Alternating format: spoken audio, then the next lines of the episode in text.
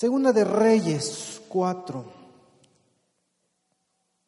Una mujer de las mujeres de los hijos de los profetas clamó a Eliseo diciendo, Tu siervo, mi marido, ha muerto.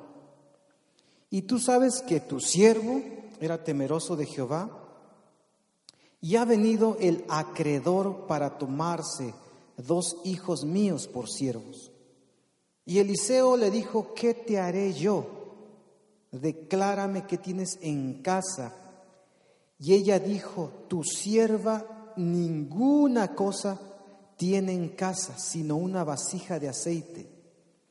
Él le dijo, ve y pide para ti vasijas prestadas de todos tus vecinos, vasijas vacías, no pocas. Entra luego y enciérrate tú y tus hijos y echa en todas las vasijas.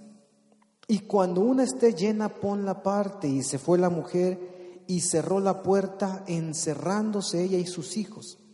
Y ellos le traían las vasijas y ella echaba el aceite. Cuando las vasijas estuvieron llenas, dijo a un hijo suyo, tráeme aún otra vasija. Y él dijo, no hay más vasijas. Entonces cesó el aceite. Vino a ella luego y lo contó al varón de Dios, el cual le dijo, ve y vende el aceite y paga a tus acreedores, y tú y tus hijos vivid. Tú y tus hijos vivid de lo que quede. Vamos a orar. Padre, te damos las gracias por tu presencia y tu palabra en este lugar. Gracias porque tú tienes un plan importante, perfecto para cada uno de nosotros. Tu palabra es viva y eficaz y hoy trae una transformación a nuestra manera de vivir. Lo creemos en el nombre de Jesús. Amén. Hoy hablamos, Jehová puede darte mucho más. Jehová puede darte mucho más. Dile esto al de al lado, Jehová puede darte mucho más. Y los cuatro sermones que he compartido las cuatro semanas pasadas han tratado sobre temas de visión, de expansión del reino, de, gloria, de trabajo. Si se acuerdan, ¿verdad? Empezamos, termina bien la carrera, continuamos con que nadie robe tu visión. Después estuvimos viendo las olas de Dios. ¿Ocho días que vimos? ¿Eh? Nicodemo, hasta contemplar tu rostro. Acuérdense, por lo menos por eso se pone eso, para que, porque la gente se acuerda más por, por algo que ve. A veces le olvidan las cosas. Ah, bueno, el surf. Ah, las olas de Dios, ¿se acuerdan, no? Sí, por eso estamos haciendo eso. Entonces, oye, ¿qué cosa ve usted allí? Una puerta. ¿Y abajo no ven? Ollas, jarrones, vasijas, cántaros.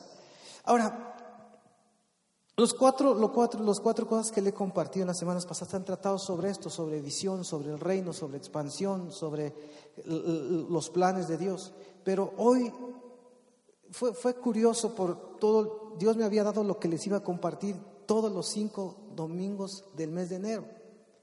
Y lo curioso fue que para hoy yo quería, tenía para compartirles acerca de la opresión en nuestra economía. Yo, yo pensaba, ¿por, ¿por qué eso? ¿Hacia qué apunta o por qué? Pero tiene un, un vínculo bien grande nuestra opresión financiera con nuestro servicio a Dios. El, el, versículo que hoy hablamos dice, una mujer de los hijos de los profetas. Y esta mujer se dirige, se dirige al profeta. Pero detrás de esta declaración o de esta petición hay un reclamo, porque le dice, tu siervo, mi marido. O sea, primero le, dice, era, era alguien que trabajaba para ti, tu siervo, mi marido. Era un hijo de los profetas, estaba a tu servicio y murió y nos ha dejado deudas. Estaba en el servicio a Dios, estaba en el servicio y murió. Era un hombre consagrado a Dios, pero con deudas. Y, es una de las, de las cosas duras en, la iglesia, entre nosotros. No sé cuántos de ustedes tienen, tienen deudas que, no están pudiendo pagar o que les están atormentando o problemas donde hay estrechez o es una constante en su, en su hogar. No, no hay, no hay, no hay. Ahora, yo veo mucha gente buena en la iglesia, gente que, ama a Dios, pero que no puede salir de la opresión económica. Y, y déjeme decirle que para nada le quiero yo como, como como señalar algo, es algo que sucede en este tiempo. Este era un, uno de los hijos de los profetas, que estaba al servicio de un super mega profeta como Eliseo, y tenía esta situación. Gente, gente noble con, con valores, pero que simplemente vive oprimida por la escasez económica.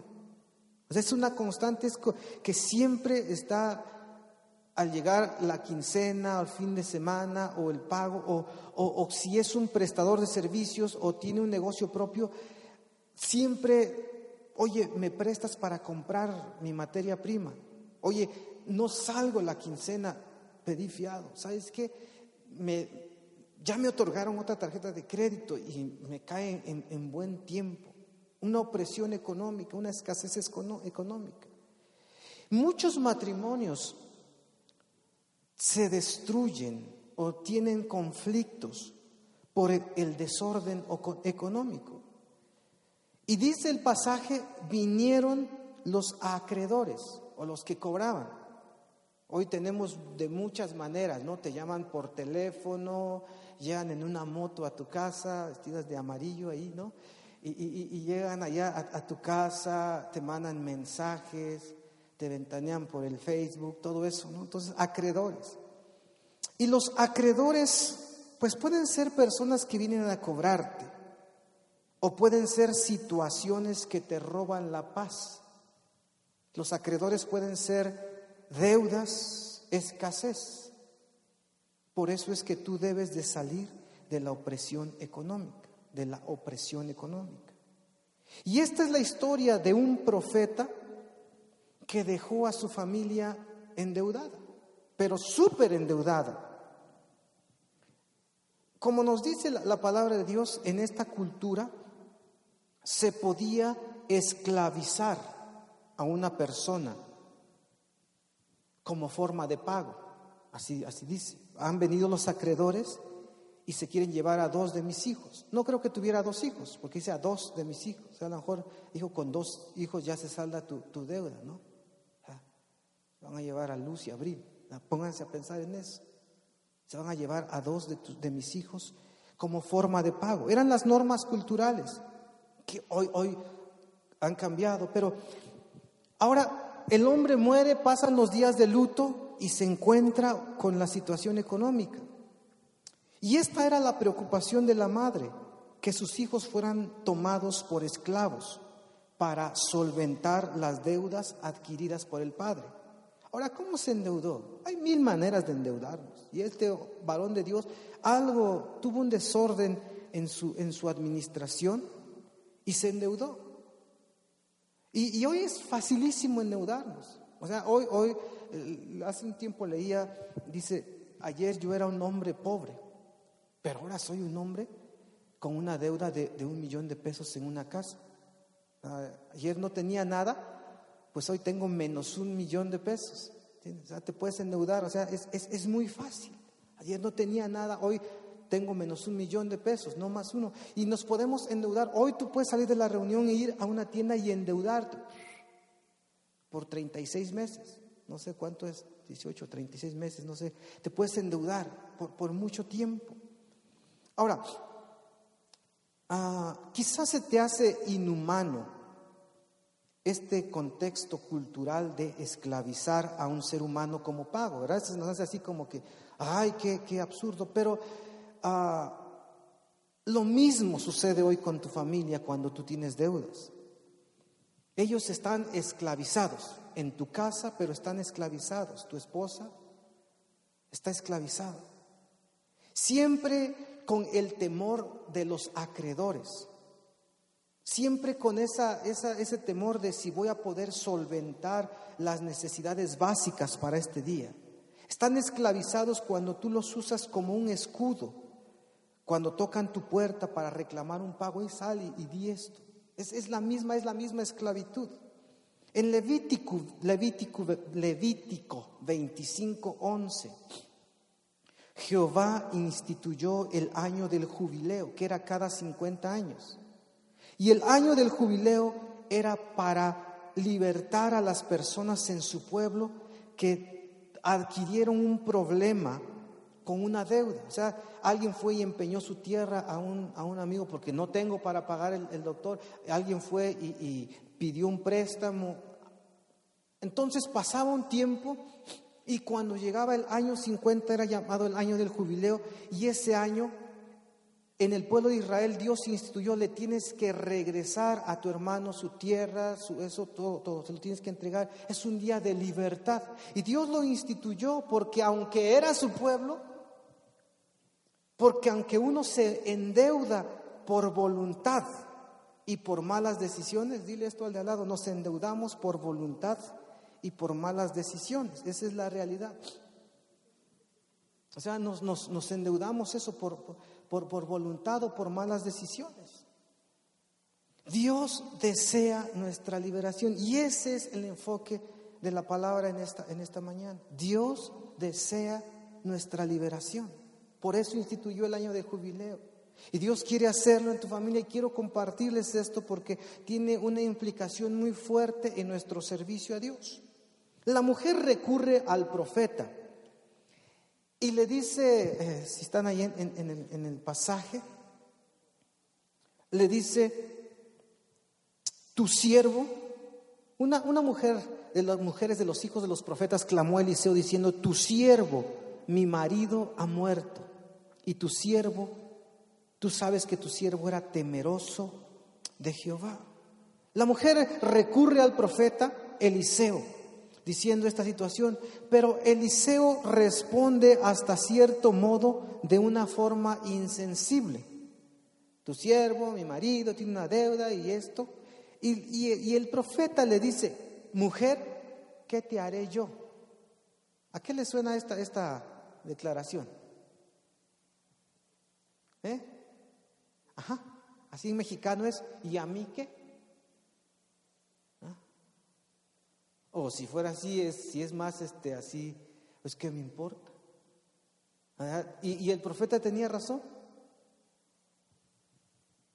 Pues sí. O sea, podemos venir a Dios, ay Señor, es que pues ahí me fui y me compré los zapatos y la blusa para la fiesta, pero la debo y ahorita ya se quieren llevar este, mi carro y no. Y Dios va a decir, ¿qué te haré yo? ¿O, a mí qué? Y así le contesta, ¿yo qué tengo que ver en esto? Pero, pero el profeta después le pregunta, ¿qué tienes en casa? ¿Y qué le responde la mujer? No tengo ninguna cosa. Y este es un asunto porque hay, hay de pronto contraes una deuda por un bien, para un trabajo, para iniciar un negocio, y, estás endeudado, pero cada semana o cada mes lo estoy pagando, no estoy presionado, estoy administrando y estoy pagando, y a lo mejor a cabo de tres o quince años lo voy a terminar de pagar y cuando termine tengo un bien. Pero el caso de esta mujer era diferente. El, varón de Dios, el, el hijo de los profetas, pidió, pidió, pidió, se endeudó. ¿Y qué lo hizo? ¿Quién sabe? Pero la mujer no tenía, dice, declárame mujer, ¿qué tienes en casa? Y la mujer dice, en casa no tengo nada, o sea, no tengo nada para vender. Bueno, ahora, si te das cuenta, esta mujer era insolvente hasta en la alimentación. O sea, estaba quebrada. No es que el negocio fracasó o que dijo, pues este año familia no vamos de vacaciones o hijo, los tenis para el fútbol se posponen para la otra quincena. No, no, no, era insolvente en las cosas más básicas. Y es duro tener una familia, un hogar, donde la palabra que impera, la palabra que sobresale es no hay dinero. O sea, Ah, hay días de escasez cuando tú dices a tu esposa, ¿sabes qué? Pues no te voy a poder comprar el, suéter que tanto deseas. O a los hijos le dices, ¿saben qué? pues los reyes magos se fueron otra vez a ver a Jesús y pues, no dejaron nada aquí. Así que aguántense a ver si el otro año le dice que no va a ver a Jesús y trae algo para acá. Pero este año, hijos, se fue a ver a Jesús. ¿Contentos? Sí. Bueno, este año no hay nada. Pero es como una esclavitud cuando tus hijos saben que en casa papá siempre dice, no hay. Cuando siempre vamos a hacer algo para el servicio, no, no, no hay. Papá, vamos, es que no hay. No, no tenemos, no se puede. Vamos, no, no hay. No, no hay. O sea, siempre, siempre estamos con esa constante. Por eso es que tú tienes que liberar a tu familia de la opresión económica. Entonces el profeta le ordena hacer algo en el versículo 3 y nota esto, es que Eliseo dedica tiempo para instruirle. Recuerda, tu siervo y marido temeroso de Jehová nos dejó con deudas. Varón de Dios, necesito una palabra, necesito una dirección. Y esto es vital, tener un corazón abierto al consejo de Dios, al consejo de, su palabra, de su siervo. Por cierto, ahí en la biblioteca teníamos un libro, no sé si usted lo llevó, algo que se llamaba de ah, Rompiendo tus ataduras financieras, libro anaranjado, no sé cuántos lo leyeron. Y, yo, yo les dije un día que lo compré cuando, cuando estaba viendo este, este libro, dije, pues no, no tengo esos problemas. Y dije, no, pero, pero me dijeron que iban a dar un descuento si llevaba varios libros por ser pastor y los agarré. Pero cuando lo vine a leer, no se trata solamente para alguien que tiene deudas, sino se trata de cómo administrar lo que Dios nos da. Es muy bueno ese libro, muy fácil de leer, con consejos muy prácticos y a diferencia de los miles de libros que hay allá afuera que, nos instruyen cómo administrar, este lo tiene basado en la palabra de Dios. O sea, ¿qué dice? Esto dice Dios. Esto dice la palabra de Dios en Proverbios, en Eclesiastés. Esto dice Jesús acerca de las deudas, del afanamiento, del dinero. Entonces, es vital que nosotros tengamos un corazón abierto al consejo de Dios. Yo le pregunto, yo me pregunto también, ¿tendré un corazón tierno y enseñable para escuchar la voz de Dios? ¿Tendrás un corazón así? Ahora, ¿qué edad tenía el siervo de Dios que se murió? Pues no sé. Lo que, les, lo que sí nos damos cuenta es que él no estaba preparado para, para morirse, porque así, pum, de repente y dejó la deuda. Eso nos habla de que hay situaciones inesperadas. ¿Sí me entendió esto? Hay situaciones inesperadas. O sea, yo, yo me puedo morir hoy. Una situación inesperada porque yo no lo estoy planeando. A lo mejor algunos de ustedes dirán, ay, sí, Señor, ya llévatelo a tu santa presencia. Pero, pero, pero a lo mejor, o sea, es una situación inesperada. Pero, pero tenemos, tenemos que, planear, necesitamos hacer preparativos para los que dejamos atrás. Yo les dije que unos días tuve miedo de morirme. Eran esos temores que te dan en la vida. Y así fue por muchos, muchos meses, a lo mejor unos años. Ya estaba yo casado y era un temor. Cada vez que salía y yo planeaba y, le dije a mi esposa varias cosas, mira, así es esto, mira, no, nomás donde un lugar que, que debo un poco de este equipo es en esto, esto ya está, todo esto ya está pagado, esto lo puedes vender así. Y ella decía, ¿por qué me dices eso? No sé, no sé, no sé, pero fue un tiempo en el que hasta que yo pensé en la eternidad, fue que empecé a vivir el presente, así me sucedió.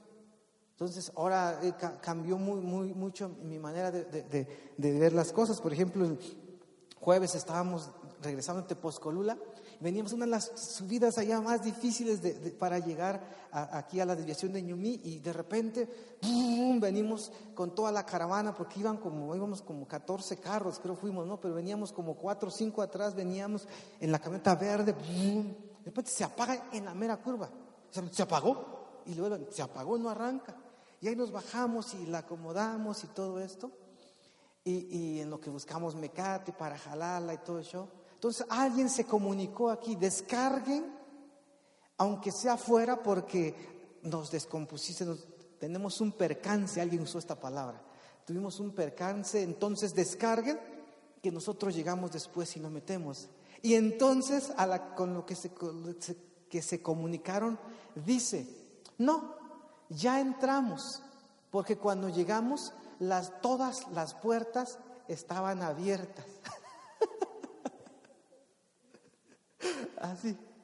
Y sí, dicen así abiertas las puertas, así como para la, mañana de, domingo. Y en el momento, sea, viene, yo hago un recuento, esto, esto, esto, se fue. Pero ya, ya no me afané, ya, ya, verá que no dije, por eso la palabra de hoy es, Dios puede darte mucho más. Ahorita vamos a hablar de eso. Entonces, necesitamos hacer preparativos para los que dejamos atrás. Y si no les dejas una herencia, quizá solamente no les dejes una carga de opresión económica. Si están con mucho calor, aquí un poquito más, pásense de este lado. Disfruten este calor porque va a ser frío en la noche. Entonces, por lo menos no les dejes una opresión económica. ¿Sí me entendió? Si no les deja herencia, no les deje una presión económica que les amargue sus días. En, en, Isaías 39, 5 al 8, Isaías 39, 5 al 8, nos, ah, nos cuenta la historia de, del rey Ezequías. Y este rey Ezequías tuvo una enfermedad, le pide a Dios que lo sane, Dios lo sana, le da más días, le da más vida. Pero después invita a un rey que no era del, del pueblo de Dios y le enseña todos los tesoros de la casa, todo lo que había. Viene el profeta y dice, estás tonto lo que hiciste. Por haberle hecho esto, dice, le da una profecía pero terrible.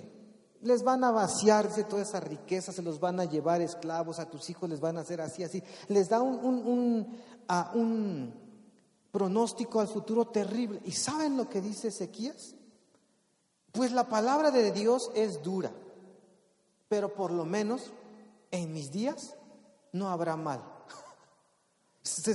Dice, la palabra de Dios es terrible, que a sus hijos les van a matar, creo que les van a sacar los ojos, les van a vaciar la casa de Dios. Y el otro dice, la palabra de Dios sí es terrible, pero por, las, por lo menos en mis días no habrá mal. Y algunos de ustedes están viviendo así, a veces vivimos así. Por lo menos que yo la pachangué mis hijos o lo que dejo atrás, que, que me interesa.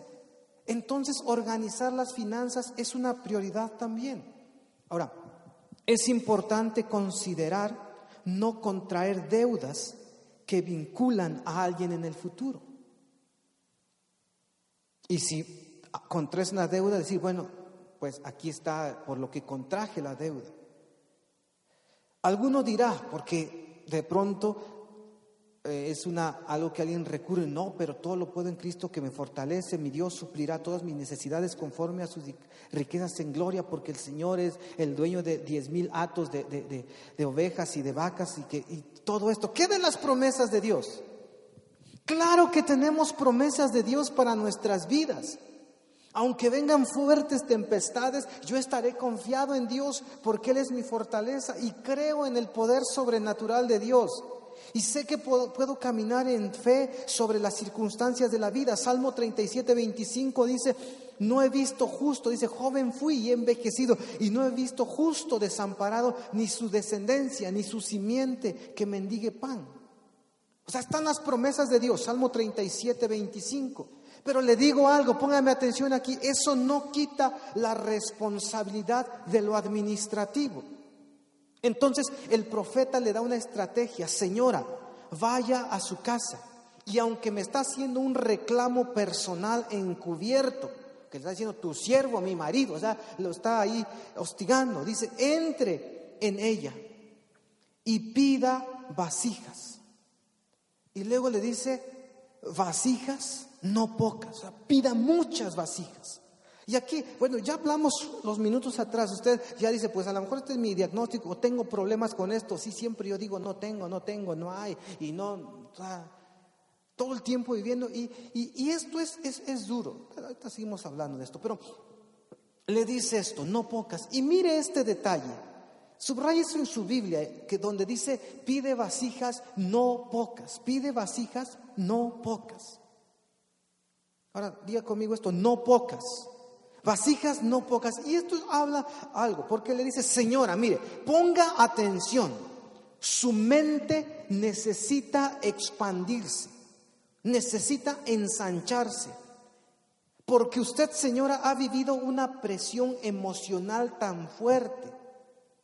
Y son tan tantas las carencias que usted ha vivido, que usted tiene que empezar a pensar en posibilidades.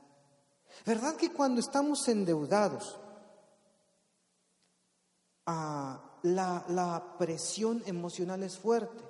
Yo sé que hay algunos que dicen, ah, digo que no, me escondo o, algo, pero, pero los, los, temerosos de Dios, o sea, que dicen, sí, voy a pagar, la presión emocional es fuerte. Cuando uno y me cobran, híjole, no me puedo esconder, no, ¿qué cosa hago? Me voy allí, pues no tengo ni para irme al norte. Entonces, y dice, pide vasijas no pocas, porque algo que, le, digo en esta, en esta mañana es que tenemos que, usted tiene que empezar a, pensar en posibilidades. ¿Sí me entiende? En posibilidades que Dios nos quiere, nos quiere bendecir, nos quiere ensanchar, porque es necesario. O sea, es necesario.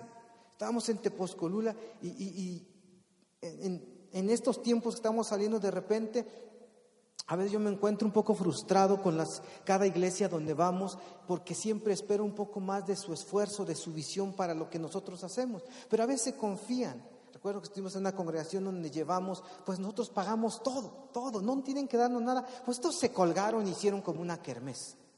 Ahí entonces tenían ahí, y, y, nomás lo llenaron, pues que sí lo llenaron, pero lo llenaron de puros cristianos.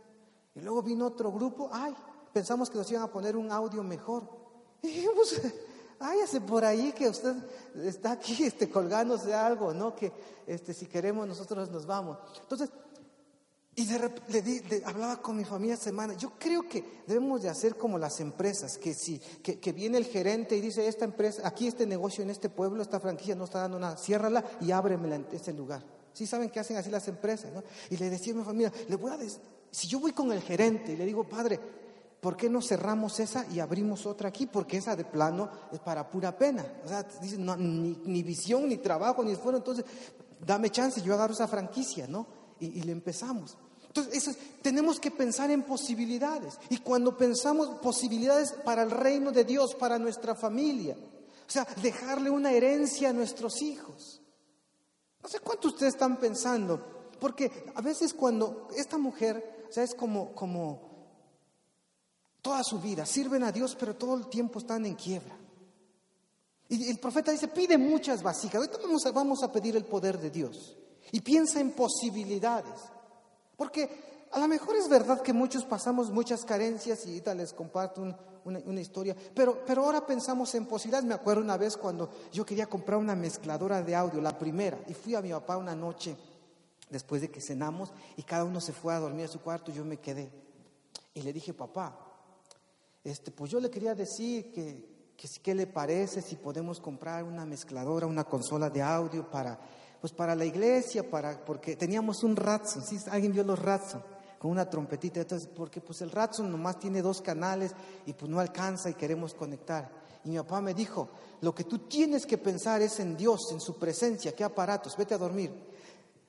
Asunto terminado. Y yo me fui y me puse a llorar. ay, ¿por qué me dijo eso? ¿no? Una de las cosas que él pensaba de esa manera, que la presencia de Dios esté primero antes que esté la consola, y está, está bien, algunos de ustedes, a lo mejor si un día les digo esto, pues eso me enseñó mi papá, entonces, así que, ¿qué, otro platillo, Andrés? La presencia de Dios ahí con ese, si no traes una cacerola de tu casa. Entonces ahí desencerro un sartén, ¿no? O sea, pero, pero de repente llega un día cuando Dios me empieza a bendecir, me hace esto, y empiezo a pensar en posibilidades. Entonces yo le empiezo a pedir, ay, teníamos ocho canales, ¿qué te parece? mochilas ahí con una de 16 y Dios dice, ahí va la de 16. Señor, ¿y qué te parece? Porque vi una digital ahí que está más acá y esto, todo eso, para que Avi y Gris les salgan más canas verdes. Dios dice, ahí, ahí va una digital. Posibilidades. O sea, o sea, a tus hijos, ¿sabes qué? Eh, mi, hijo, pues yo no, no tuve ni, patín del diablo, ¿no? Pero, pero pues, te voy a comprar, el triciclo Apache en ese tiempo, ¿no? Pero posibilidades. O sea, porque es una parte en, este caminar. Y, el varón de Dios le dice, si usted quiere empezar a disfrutar la vida, señora, necesita dirección, necesita incorporar a su vida principios de administración, pero también expandir su mente. Y puede usted cortar esa carencia en la que usted ha vivido. Y algunos de ustedes se van a identificar conmigo, porque cuando tenemos deudas es tanta la presión, tanto el desgaste emocional que hemos vivido, que necesitamos romper esa opresión. Y eso se logra con dirección y con guía, pero también con el poder de Dios. doy gracias a Dios porque ahora nos bendice, Dios nos bendice, hace algo, algo diferente y yo quiero que usted sea bendecido. Dios quiere obrar eso en este último domingo de enero para este año 2016. Entonces ya, es momento para que usted se empiece a, a emocionar un poquito. Entonces sonríase un poquito. Ahora, escuchar los principios de Dios nos dan fe y nos dan luz para conducirnos en la vida. Así que qué bueno que usted está esta mañana. Porque si vamos a ser siervos de Dios, ¿cuántos quieren ser siervos de Dios? ¿O cuántos están siendo siervos de Dios? Si el de al lado dile, si no, ¿qué estás haciendo por aquí? Dile, ah, te equivocaste del lugar. Ah, siervos de Dios, necesitamos salir de esa opresión y de ese desgaste emocional. Y que si bien no tienes un castillo, que la mayoría de aquí no vamos a tener un castillo aquí con siete habitaciones y cinco baños y la piscina, a lo mejor no, no, no vamos a tener eso pero que puedes salir confiado a compartir el Evangelio sin temor a que llega el día y tus acreedores se llevan tu todo. O sea, que digo, ¿sabes qué? 25 nos vamos a, a, Santa Inés. O si puedo parar un poco mi trabajo, o podemos decir, Señor, dame un trabajo donde sea patrón aquí, que, pues que yo diga, ustedes se quedan a chambear, que yo me voy aquí al reino. O sea, esas son posibilidades. Todos aquí trabajamos. Todos tenemos cuentas que pagar, algunos no. ¿Eh? ¿No? Pagamos la luz, pagamos, esas son cuentas. Sí, todos tenemos cuentas que pagar, ¿no? La comida, la luz, el teléfono. Todos tenemos cuentas, deuda es otra cosa, también tenemos deuda, pero todos tenemos cuentas cada, cada semana, cada quincena. Y, y eso cuando ya viene, que ya llegó la luz, que ya llegó el teléfono, ¿sabes qué? El niño necesita esto, zapatos, los pañales, todo eso. No, no vamos a la iglesia porque vamos a darle a ver si, si sale, ya no podemos servir. Y esto le pasaba a, este, a esta familia. Tu siervo, mi marido, y mira dónde nos dejó.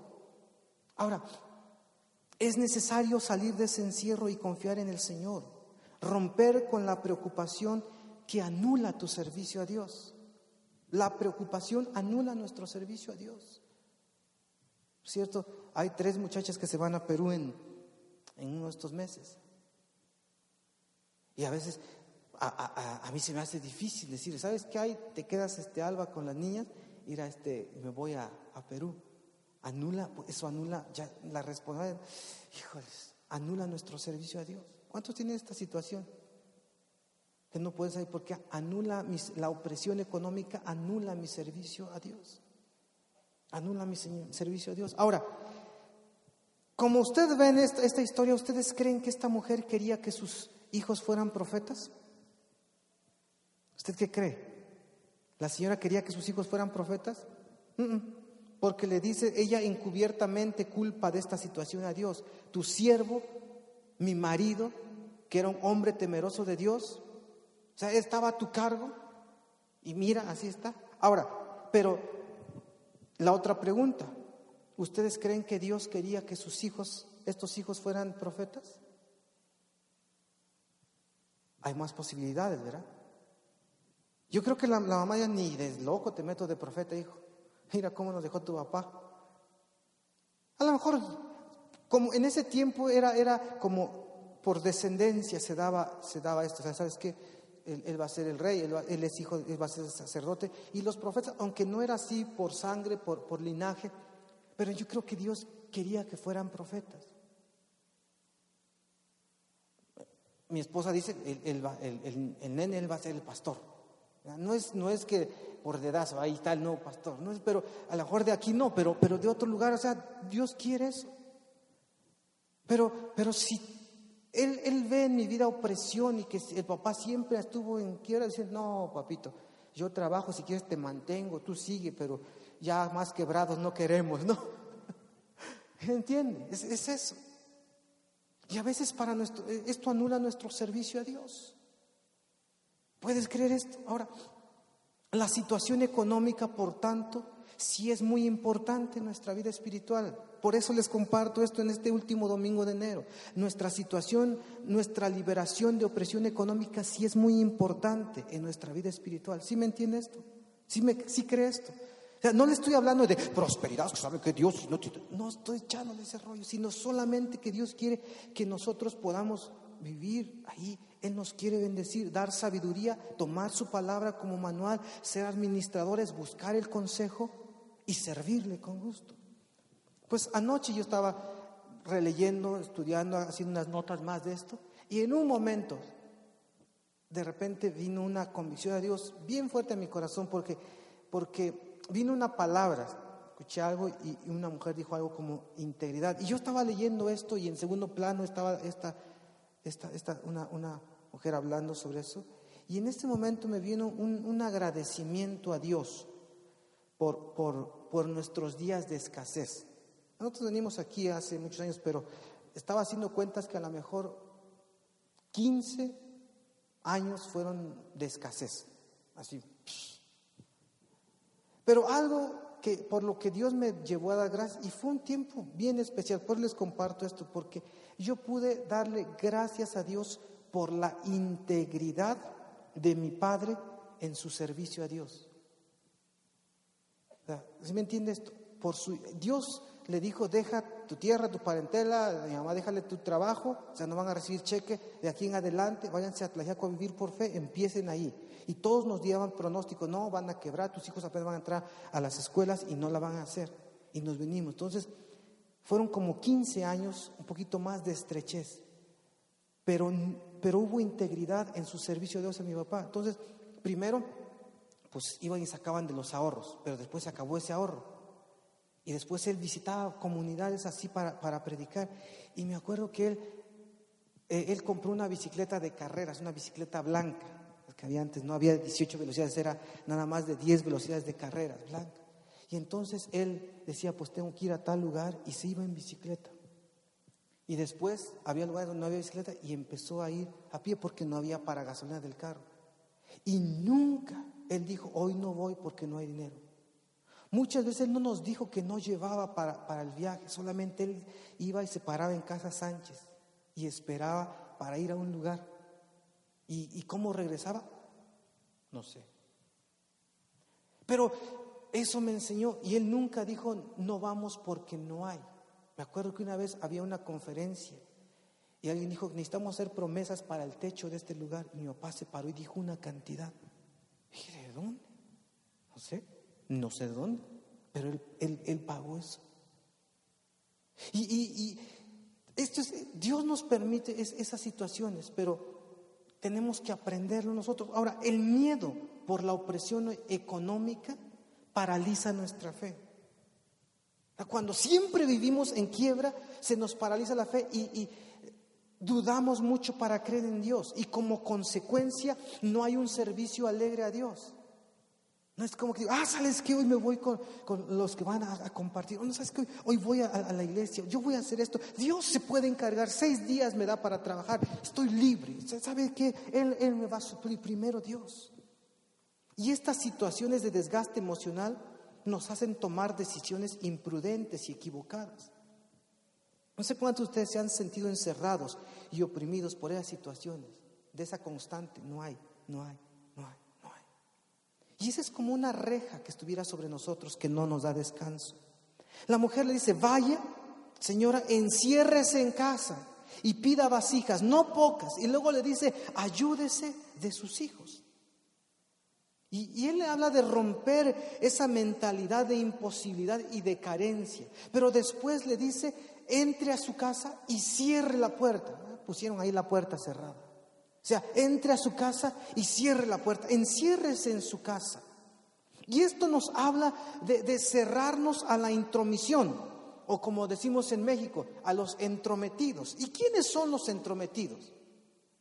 Pues son los prejuicios, son los pensamientos negativos, es el espíritu de incredulidad, que no es, no, no, no, no, no, chambeale duro porque si no en esta vida no te regala nada. Y es verdad que esta vida no nos, se nos regala nada, pero Dios que es misericordioso nos provee. Y le dice, concéntrate en la palabra que te acabo de dar. El mundo espiritual está hoy a tu favor, señora. Tantas voces que te susurran y te atormentan, ahora déjalas afuera, enciérrate ahí. De la vasija que tiene aceite, llena las vasijas. Y entonces ella hace esa, esa, esa, labor, eso, eso hace esa señora. Dice, Juan, ¿qué tienes en casa? Dice, tengo vasijas. Si tienes una vasija, dice, con aceite, pide vasijas, no pocas, y comienza a llenarlas. Comenzó a llenar, no pocas. Y le decía a sus hijos, tráigame más vasijas. Y, estaba llenando vasijas. Llenó vasijas del aceite, pero aquí, aquí entra, aquí entra algo, algo especial, algo sobrenatural del, poder de Dios. Aquí entra algo maravilloso. Ah, vaya, enciérrese en su casa. Y llenó las vasijas, versículo 4 llenó la casa de vasijas vacías y cuando llenó la casa de vasijas vacías, inició lo sobrenatural. Yo quiero que usted guarde esta, palabra. Cuando ella llenó su casa de vasijas vacías, inició lo sobrenatural. y le quiero decir esto porque vasijas vacías son oportunidades o son posibilidades. ¿Sí me entendió? Vasijas vacías son oportunidades, son posibilidades. ¿Cuántos saben que, tenemos, que no tenemos dinero para enviar a las muchachas a, Perú? No hay. No, ahorita no tenemos. Pero son vasijas vacías, son posibilidades. O sea, cada semana cuando hacemos un, proyecto, estábamos trabajando para hacer las tarimas y, todo lo que se requiere que íbamos a ir a, a Estrella de Belén. Decimos de repente a veces, no, pero son vasijas vacías, son posibilidades, son oportunidades. Es, es, cuando dejamos que lo sobrenatural comience a suceder. ¿Cuántos de ustedes quieren empezar a vivir en lo sobrenatural de Dios? ¿Eh? Si ustedes quieren vivir en lo sobrenatural de Dios, dicen, no, yo tengo un requete buen trabajo, así que ahí, ahí están bien. Ah, que Dios es tan, tan chido que de repente dice, pues hoy ya no lo tienes, mañana despídete, que ya se lo di a otro, quiero que empiece a vivir de, otra manera. Porque así, eso, me, eso, me, gusta, eso me gusta de Dios, ¿verdad? Tan contentos de eso, eso me gusta de Dios. A mí me, mi esposa ya sabe eso, eso que de repente a veces tenemos mucho trabajo y Dios dice, ah, para que se concentre, ahorita no hay ningún cliente. Y, y los primeras veces nos da un pavor, pero después descubrimos cómo lo, lo, lograba Dios. Entonces, ah, ya, ya no, no hay trabajo, ¿verdad? No, pues porque vamos a hacer esto. Después Él, nos los envía todos juntitos, ¿no? Entonces, Dios, Dios es así, maravilloso. Y, allí inició lo sobrenatural. La palabra de Dios dada por el profeta se materializó. Porque eso nos gusta, lo material. Nos gusta lo material. Pero también lo material se necesita. O sea, para comprar esas pantallas se necesita dinero, para comprar el equipo de audio se necesita dinero, para comprar todo lo que ocupamos para se necesita dinero, se necesita lo material. Para eso lo, necesitamos, lo necesitamos. Ahora, yo me imagino que a esta señora y a sus hijos les empezó a palpitar el corazón muy fuerte cuando se encierran. Comienza la señora a vaciar aceite y lo que están viendo lo están creyendo. ¿Y sabes por qué lo están creyendo? Porque afuera han dejado la incredulidad y adentro hay un ambiente de fe, de expectación y del poder de Dios que está obrando a su favor. Le dice a sus hijos, trae más vasijas, trae más vasijas, pidan vasijas prestadas, pongan más oportunidades, más posibilidades hasta que uno de sus hijos dice, no hay más vasijas. Y entonces el aceite cesó. ¿Saben por qué mueren las iglesias? ¿Por qué quedan en, quiebra? ¿Por qué la gente se va? ¿Por qué la gente deja de dar? Porque no hay vasijas, no hay posibilidades, no hay oportunidad. Entonces Dios dice, pues aquí no están haciendo nada, o sea, aquí no tienen vasijas vacías. No hay trabajo, me lo llevo donde hay. O sea que si queremos tener una iglesia próspera, bendecida, que siempre está experimentando la grandeza, el poder sobrenatural de Dios, tenemos que poner vacío y no pocas. Terminamos radio y televisión y Dios lo proveyó. Ni una vez le quedamos a deber a los de radio y televisión. No, ni una vez. Nunca les pagamos que aguántame a ver si el domingo, ni una vez pagamos muchas veces anticipado. O sea, no, no, porque eran posibilidades. Ahora dejamos radio y televisión y ese dinero que entraba no está entrando. ¿Por qué? Porque no está una vasija más vacía. Así que si empezamos, Señor, ahora queremos entrar en todas las estaciones de Tlajiaco, son muchas vasijas, Él va a empezar a obrar para poner en lo sobrenatural. Cada semana que estábamos haciendo a 800 o 1000 folletos, Dios estuvo supliendo eso, ahorita no lo está supliendo. Son posibilidades. Usted tiene que, poner, ¿sabes que Si usted dice, Señor, este año te, te prometo que voy a ir a cada estrella de Belén en donde se haga. Son vasijas vacías. Y antes de que llegue ese día, Dios se encargará. Pero a lo mejor muchas veces, en el momento que usted comience a echar el, aceite, las vasijas se van a comenzar a llenar. Esas son las oportunidades, las posibilidades. ¿Sí me entiende esto? Ahora, otra cosa que sucede, y, aquí algunos están pasando esto, segunda de Crónicas 25,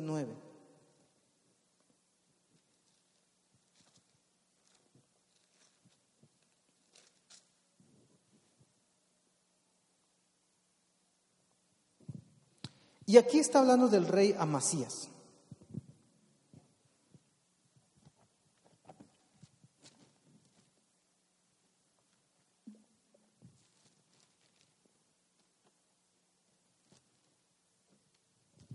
Buenas tardes, hijo. Y aquí habla de un rey que es joven, ah, tiene una guerra, reunió, versículo 5, reunió luego a Masías a Judá y con arreglo a las familias les puso jefes de millares y de centenas, sobre todo Judá y Benjamín. Después puso en lista a todos los de 20 arriba y fueron hallados 300 mil escogidos para salir a la guerra. Versículo 6 y de Israel tomó a sueldo por 100 talentos de plata a 100 mil hombres. Esto era, era, si es, no me acuerdo si es media tonelada o una tonelada y media de plata. Ahí busquen en las tablas de, peso, pero es algo así. No me acuerdo si media tonelada o una tonelada y media de plata. Contrató a 100 mil hombres por una tonelada y media de plata. Vamos a pensar eso. Versículo 6. Pero entonces vino un varón de Dios. ¿Quién vino? Para dar el consejo de Dios y le dijo, Rey, no vaya contigo el ejército de Israel, porque Jehová no está con Israel ni con todos los hijos de Efraín. Ya Dios le dice, ¿sabes qué? Esos cien mil que contrataste, Dios no quiere que vayan, porque Dios no está con Israel. Así que si tú los llevas, van a perder la batalla.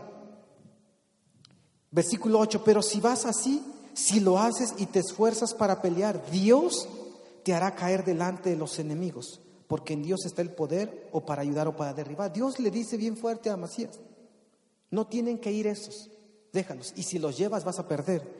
Versículo 9, porque este es un, problema que algunos de ustedes, o yo también he tenido este problema, dice, y Amasías dijo al varón de Dios, ¿qué pues se hará de la tonelada y media de plata que dado al ejército de Israel? Y aquí quiero Subrayen la otra frase porque esa está bien, esas son las frases chidas que si ustedes tienen Twitter puedan ahí ponerlo y que la gente pueda leerlo. Dice, y el varón de Dios respondió, Jehová puede darte mucho más que eso. Dile al de al lado, Jehová puede darte mucho más que eso. Díselo, díselo una vez más. Jehová puede darte mucho más que eso. ¿Cuántos han perdido mucho dinero? por, una mala decisión tomada sin el consejo de Dios. A veces yo por abrazado agarraba clientes y que pues no tengo para el, enganche, pero, pero sí, sí, sí, sí, no hay problema. Y nunca me pagaron. Y estás, ay Señor, y a lo mejor Dios dice, ay, pues yo dije que no. Si no tenía a él, pues ahí lo hubieras dejado que, pues hasta que tengas. Aquí hay una situación de una guerra y el rey de Judá, y ahí estaba la presencia de Dios, vio que venían muchos, dijo, voy a tomar, a, rentar soldados y por mucho dinero. ¿Cuántos de ustedes se han asociado, a lo mejor quizá a un, de esos bancos que dice, júntate a 10 y te doy una lana? Y usted dijo, ay, sí, y uno vivo se lo llevó todo y a usted lo dejó pagando. O sea, algo así. Mira, vamos a comprar entre todos esto. Y un vivito hizo las escrituras y, te dejó allí este, con un arbolito. Situaciones así. Y estás eh, como, ¡ay! Lo orco, lo mato, todo está usted pensando tantas cosas. Y, entonces le dice, viene el varón de Dios, Amasías, ¿sabes qué? Traigo una buena noticia. ¿Qué? Que Dios te va a dar la victoria. Ah, sí, ya lo sabía, sí, como quiera yo contraté, ¿sabes? La otra noticia es que dice Dios que a esos no los lleves, a esos que contrataste de Israel no los lleves. Porque, pero ya los contraté, me los llevo aunque sea, ya, ya les pagué. Y le dice el varón de Dios, mira, mira, mira, versículo 8, si los llevas vas a caer delante de tus enemigos, porque en Dios está el poder, no con los de Israel. Y entonces viene la, pregunta del rey Amasías, oye varón de Dios, pero ya les pagué mucha, mucha plata. ¿No sacaron la cuenta ahí? ¿3.300 qué? O sea, son tres toneladas y algo de plata. Chales. Mucha, ¿no? ¿Cómo está la plata ahorita? O sea, tres, casi tres toneladas y media de plata. O sea, no tenemos ni un carro de tres toneladas para llenarlo. Ahí no, pero tres toneladas y media de plata les había pagado. Pero varón, y acerca de las tres toneladas y media de plata que les di, ¿qué cosa hago? Porque ya lo, eso es pérdida. Y entonces el varón de Dios le da una palmada a Macías y le dice, hey rey, Jehová puede darte mucho más que eso. Yo quiero que usted quede, tome esa palabra porque muchos de ustedes injustamente han perdido bienes, dinero, y están con esa incertidumbre. Y tú ya están diciendo, pues a ver cómo le hacemos, pero lo rescatamos, a ver, contratamos un abogado, matamos a este. O no sé qué está usted pensando para, para, hacerlo. Bueno, en último de los casos voy el incendio de su casa y quedamos a mano. Usted está pensando tantas cosas, ¿no? ¿Cómo le hacemos? Yo así a veces pienso con este cliente, ¿qué le hago? Ahí luego la gente que hace, no, pues les pone una manta allí, no, te me debe tanto, ¿no? Ya, ¿qué cosa hago? Pero yo quiero darle esta palabra de Dios en esta, en esta tarde. Jehová, deje usted de preocuparse de eso. Porque aunque le deban o lo perdió, usted, usted está viviendo en una opresión económica por un bien material. Y la palabra de Dios para esta mañana es Jehová puede darles mucho más de eso que han perdido. Si me creen, ¿no se entusiasman? Bueno, si usted no quiere eso, pues vaya y hágale ahí como quiera. O sea, que Jehová se lo dé a otro, ¿no? Porque Él sí lo quiere dar, pero Jehová le puede dar mucho más que eso que usted perdió. ¿Cuántos de ustedes están hoy que gente que les debe dinero? ¿Eh? ¿Eh? Ahora, Jehová les puede dar mucho más que eso que perdían. ¿Sí? Bienes, todo eso. Que están ahí, Jehová les puede dar mucho más que eso. Jehová les puede dar mucho más que porque el poder de Dios no está en ese, en ese, en ese lugar. Ahora, nos metemos en problemas también a veces a causa de nuestras propias decisiones, ¿verdad? Ah, cuando, no, es que vi un negocio bien chido. Yo conocí a un pastor que cada vez que lo veía tenía un negocio nuevo. No, que yo ya entré a la telefonía. Mira, si tú agarras estas líneas si quieres entrarle. Y decía, lo miraba. Y a los pocos ya quebró. No, que entré esto es, y ya, ya quebró. Y era un varón de Dios. Siempre estuvo, siempre estuvo en, en, quiebra. Tomar malas decisiones. No, es que mira, sabes como que ya vi esto, vamos a. Y quebramos. O sea, nos metemos en problemas económicos por nuestras decisiones, pero sabes que Dios puede voltear esas circunstancias a su favor. O sea, a Macías puede decir, oye, varón de Dios, mira, vamos a la guerra, somos pocos. Mira, tengo pues ahí me sobran tres toneladas y media de plata y no sé qué hacer. Entonces, ¿qué te parece si contratamos soldados? Pero antes echen una llamada a Dios a ver qué dice. ¿no? No, ¿sabes qué dice Dios? Que esos las agarres y, se vayas de vacaciones, que yo les voy a dar la batalla, la, victoria sin eso. En serio, en serio, órale, qué chido. Pero él no consultó y fue y pagó la, plata y después dice, no, lo perdiste, pero Jehová te puede dar mucho más que eso, solamente atiende a su consejo. Dios le dice a la mujer, mujer, pide vasijas, no pocas. Enciérrate en tu casa y empieza a ver lo sobrenatural. Llénate de posibilidades. ¿Cuánto tienes? Solamente un jarrito con aceite. Ok, busca muchas. Ahora, ¿los muchachos sabrían, sabían cuántas vasijas reunirían? No. Solamente ve a tus vecinos y encuentra ahí con, con tus amigos vasijas. Ahora, ¿Dios sabía el monto de su deuda? ¿Sí? Dios sabía el monto de su deuda. Ahora, pero Dios también sabía que ellos necesitaban dinero, un negocio para vivir en el futuro. Se habían quedado sin nada. Dijo, declárame que tienes en casa.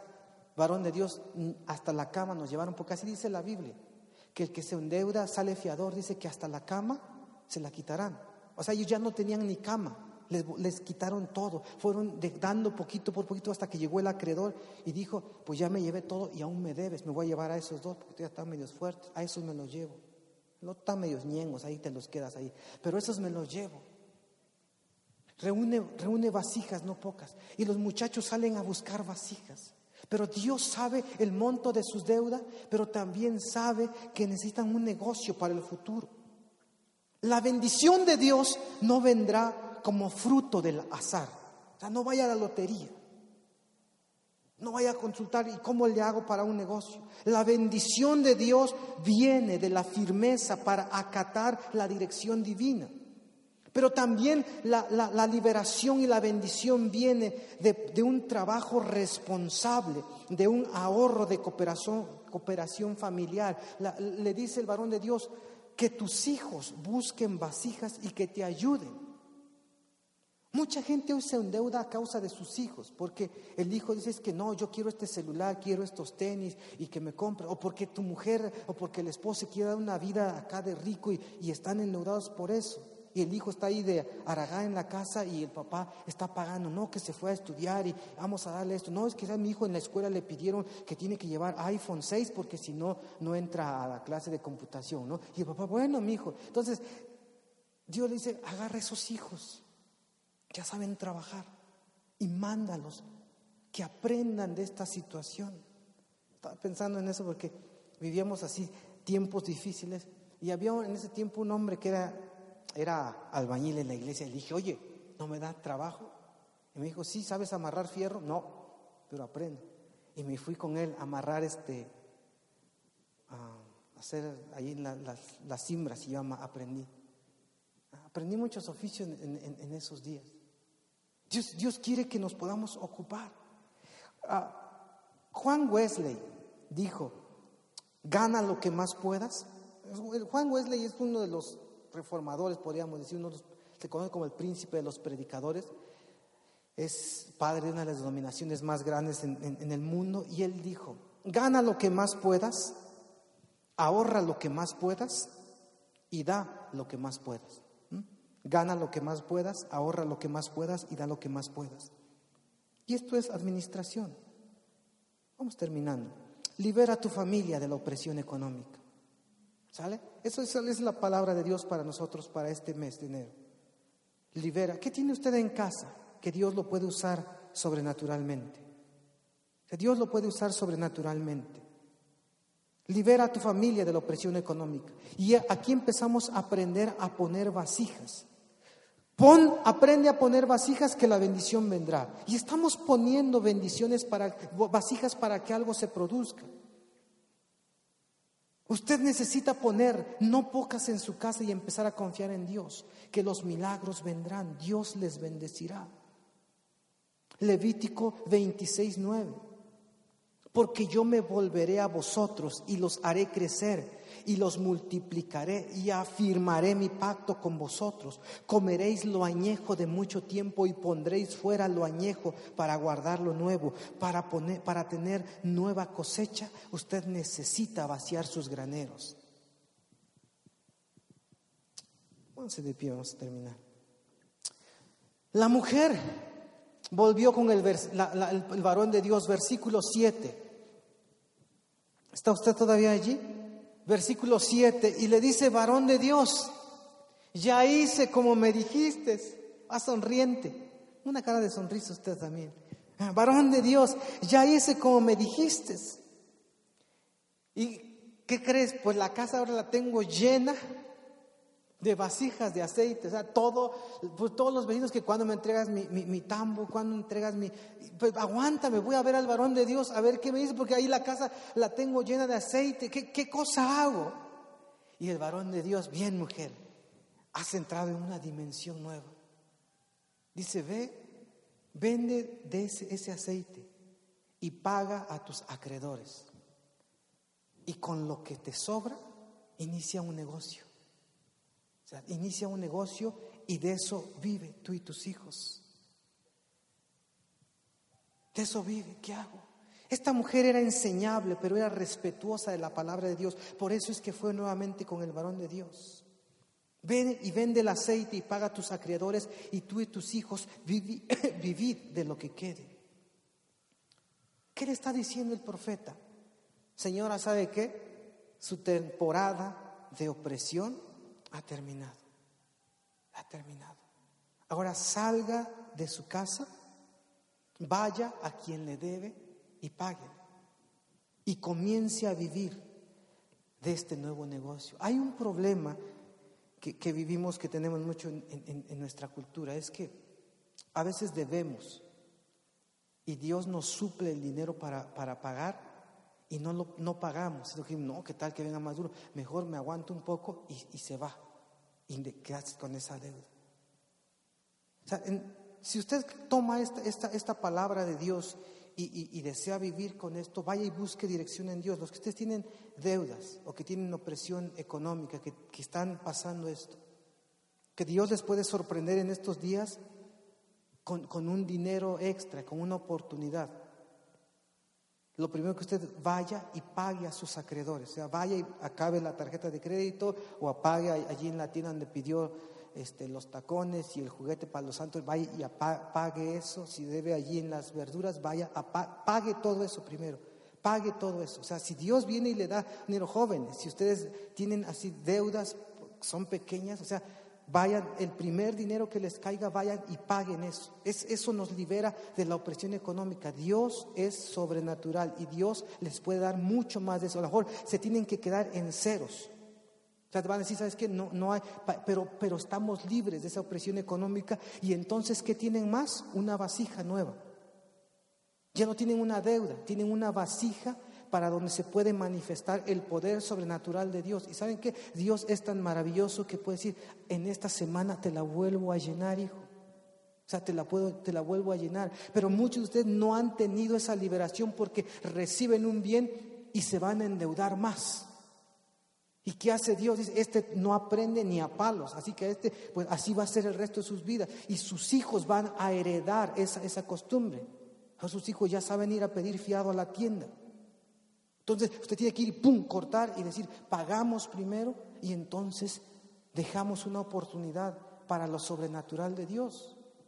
Entonces, cuando vamos a salir a un evento, usted puede decir, ¿sabes que estamos sin opresión económica y tenemos quizá justo para ir, pero tenemos.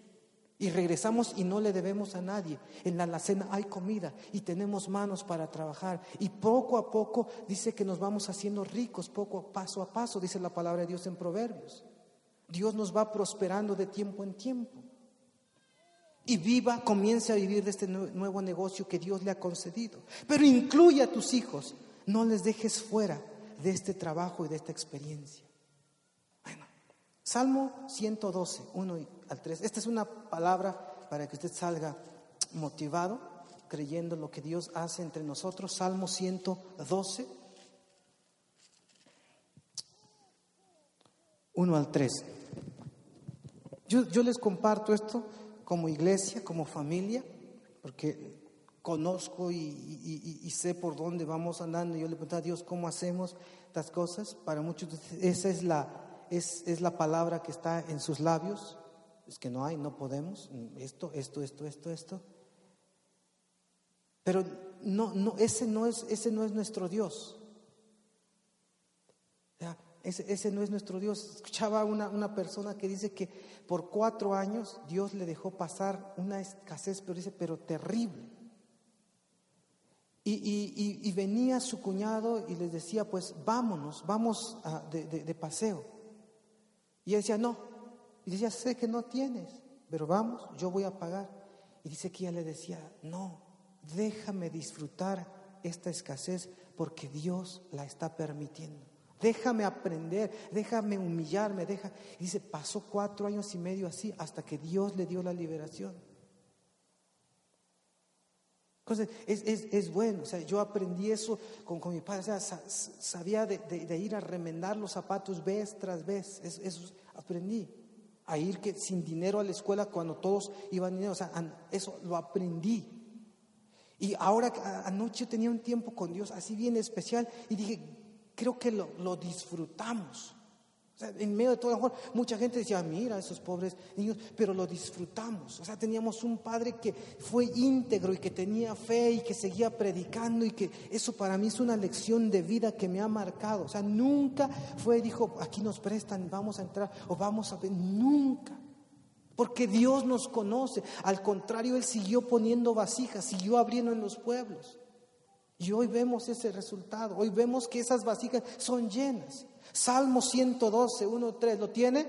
¿Lo quiere leer conmigo? Porque así dice, bienaventurado el hombre que teme a Jehová y en sus mandamientos se deleita en gran manera. Ahora levante su mano porque esta es una palabra poderosa para usted. Dice, su descendencia será poderosa en la tierra. Repita una vez más esto, su descendencia será poderosa en la tierra. Esta es una palabra de Dios para nuestros hijos. Dice, la generación de los rectos será bendita.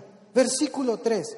Bienes y riquezas hay en su casa y su justicia permanece para siempre. Padre, te damos las gracias por esta bendición que tenemos en ti, por tu palabra, Dios, por tus promesas, porque son ricas, por tu dirección y por tu consejo, semana tras semana, día tras día, para cada situación en nuestras vidas, para cada desastre que hemos vivido, que a veces eh, ocasionamos, es desastres que hemos de los cuales hemos sido víctimas. Gracias, Padre Santo, porque esta tarde tenemos una palabra puntual. Sabemos qué hacer, sabemos en qué esperar, sabemos cómo podemos adquirir una libertad. Te damos las gracias por esta bendición. Mi Dios, en este lugar hay personas que se han acostumbrado a fuerzas a vivir con una situación de estrechez, con una palabra que ha, llevado a una pobreza en su espíritu, pero también en lo material, a vivir pobre en su mente, en su corazón, a, a estar con una limitación muy grande. Y es verdad que tú nos permites vivir tiempos de escasez, pero también Dios, sabemos que eres un Dios de lo mucho de mucho más, que nos sabes dar más de lo que hemos perdido, de lo que hemos invertido. Y Padre, para esa gente yo te quiero pedir con todo mi corazón una liberación. Espíritu Santo, en esta tarde comienza a obrar en el mundo sobrenatural, en la casa de esa mujer. Tú fuiste cuando ellos se, ellos encerraron, tú empezaste a mover el mundo espiritual, comenzaste a hacer algo fresco, algo fuerte, algo nuevo y tu gloria comenzó a llenar sus vidas. Oh, gracias Señor Jesús. Gracias Señor Jesús. Gracias por esa oportunidad. Gracias por esa oportunidad. Ahora yo quiero que pase de ese lado, por eso poníamos esas ollitas. Sé cuántos tienen una situación así, como una algo simbólico. Si usted está pasando o ha vivido con esto, vaya, tome una de esas vasijas, algo simbólico y podamos empezar a decirle a Dios en esta en esta tarde, Señor, que comience a venir una liberación, comiences a traer una abundancia en mi vida y todo por las causas del reino de Dios. O sea, Dios que es tan maravilloso y tan tan sabio, o sea, si sabe que tú vas a, Él te va a bendecir y que tú vas a salir corriendo a comprarte cualquier locura, Él, conoce tu vida. Pero que usted dice, quiero empezar a servir a Dios, quiero empezar a hacer algo. O sea, Señor, voy a tomar una, un paso más en tu obra y necesito que tú llenes esta vasija. Aquí es el momento que ustedes vengan, pasen allí, agarren una de estas vasijas y pedimos a Dios que Él pueda, que Él pueda hacer algo sobrenatural. Yo quiero orar y pedir a Dios que Él pueda, pues, bendecirnos. Mejor alguien si yo quiero un jarrón aquí de. Porque sabes qué? O sea, Dios quiere bendecirnos como iglesia. O sea, no sé cuántos de ustedes creen esto. O sea, yo sueño con que tengamos un canal de televisión y uno de radio propios. O sea, yo, yo, yo quiero eso. Ah, o sea, yo estaba pidiendo a Dios, Señor, fui, fui, fui el día de ayer con un amigo y dije, ¿cuánto vale este equipo de sonido? Porque lo necesitamos para esto. Y me dijo, vale tanto. O sea, para, para extender el reino de Dios, pues necesitamos abundancia. No sé cuántos quieren eso. O sea, decir, o sea, Padre, mi diezmo semanal es de 30 pesos. ¿Cuánto compramos con 30 pesos? Señor, pero si tú llenas esta vasija, sea, me gustaría que, si tú lo quieres, que sea de 3 mil. O sea, hacemos ensanchar tu reino.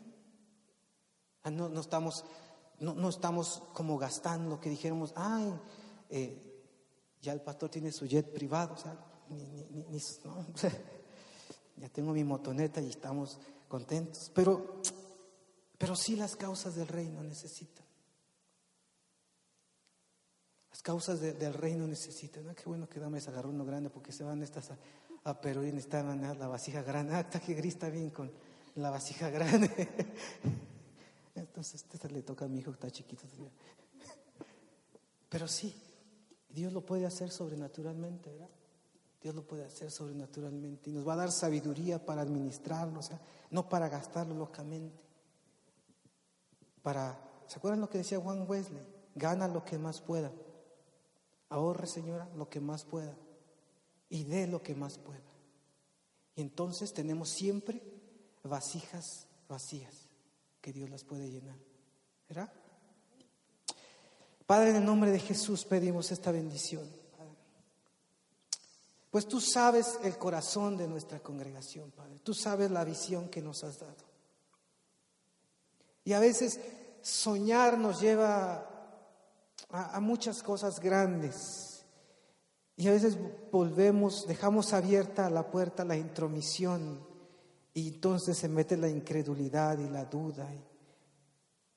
Pero, Padre, tomamos estas vasijas, vasijas no pocas, y cerramos la puerta a la intromisión, a la incredulidad, a ese espíritu incrédulo que corta la fe,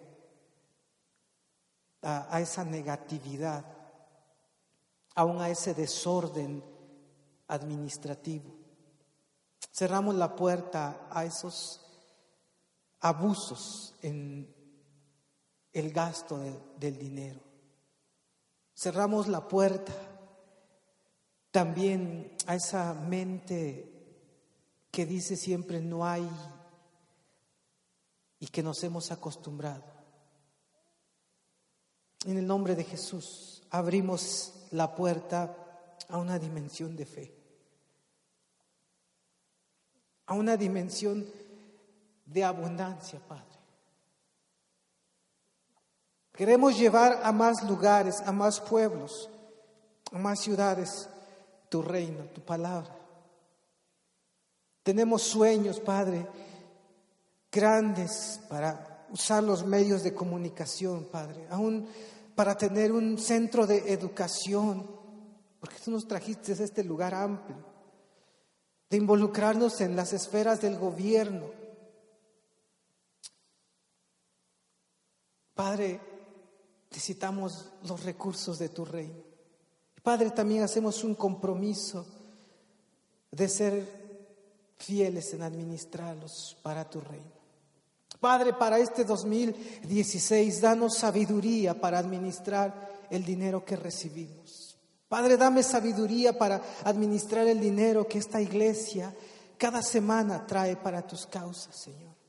Dame sabiduría, Padre, para tener siempre vasijas, vasijas ah, no pocas ahí para que sean llenadas por lo sobrenatural, por la abundancia de tu reino, Padre. Padre, cada persona que hoy, como una muestra de, fe, como un acto simbólico, hoy, hoy dice, Padre, aquí está esta vasija. Que tú la puedas llenar. Padre, comiénzale a sorprender sobrenaturalmente, Padre, en su negocio, en su trabajo, en ese pequeño comercio que, que ha iniciado, en ese, con ese salario mínimo que que recibe, con, con ese, ese poco que hay en, en su haber, Padre, ahora trae esa multiplicación, esa abundancia, eso sobrenatural, Padre. Queremos rendir coronas con nuestros bienes a tus pies. Queremos hacer tu nombre y tu reino grande y conocido en esta tierra. Padre, bendícenos, por favor, en el nombre de Jesús. Pídele un poquito a Dios por tu hermano al lado. ¿sí? Ora un poquito por él. Bendícelo, Padre. Bendice a esta persona aquí, Dios. Oh Dios, bendice a cada uno de mis hermanos aquellos que han estado en mucha aflicción a causa de la escasez, aquellos que han pasado días oscuros por de desvelo, de insomnio, por no saber cómo pinta el día de mañana. Padre, tráeles una liberación en estos días, Padre. hoy mismo, tráeles una liberación, Padre. Tráeles un gozo para que ellos puedan salir, ir a pagar a sus acreedores y empiecen a vivir una dimensión de gozo y de paz, Dios para que su servicio pueda ser nuevo, diferente para tus causas. Oh Dios, tú eres bueno. Que nuestras casas y nuestra descendencia sea grande en esta tierra, Padre, que nuestros hijos, estos bebés que nos has dado, sean grandes en la tierra, pero también, Padre, que los bienes y las riquezas abunden en nuestros hogares, Padre.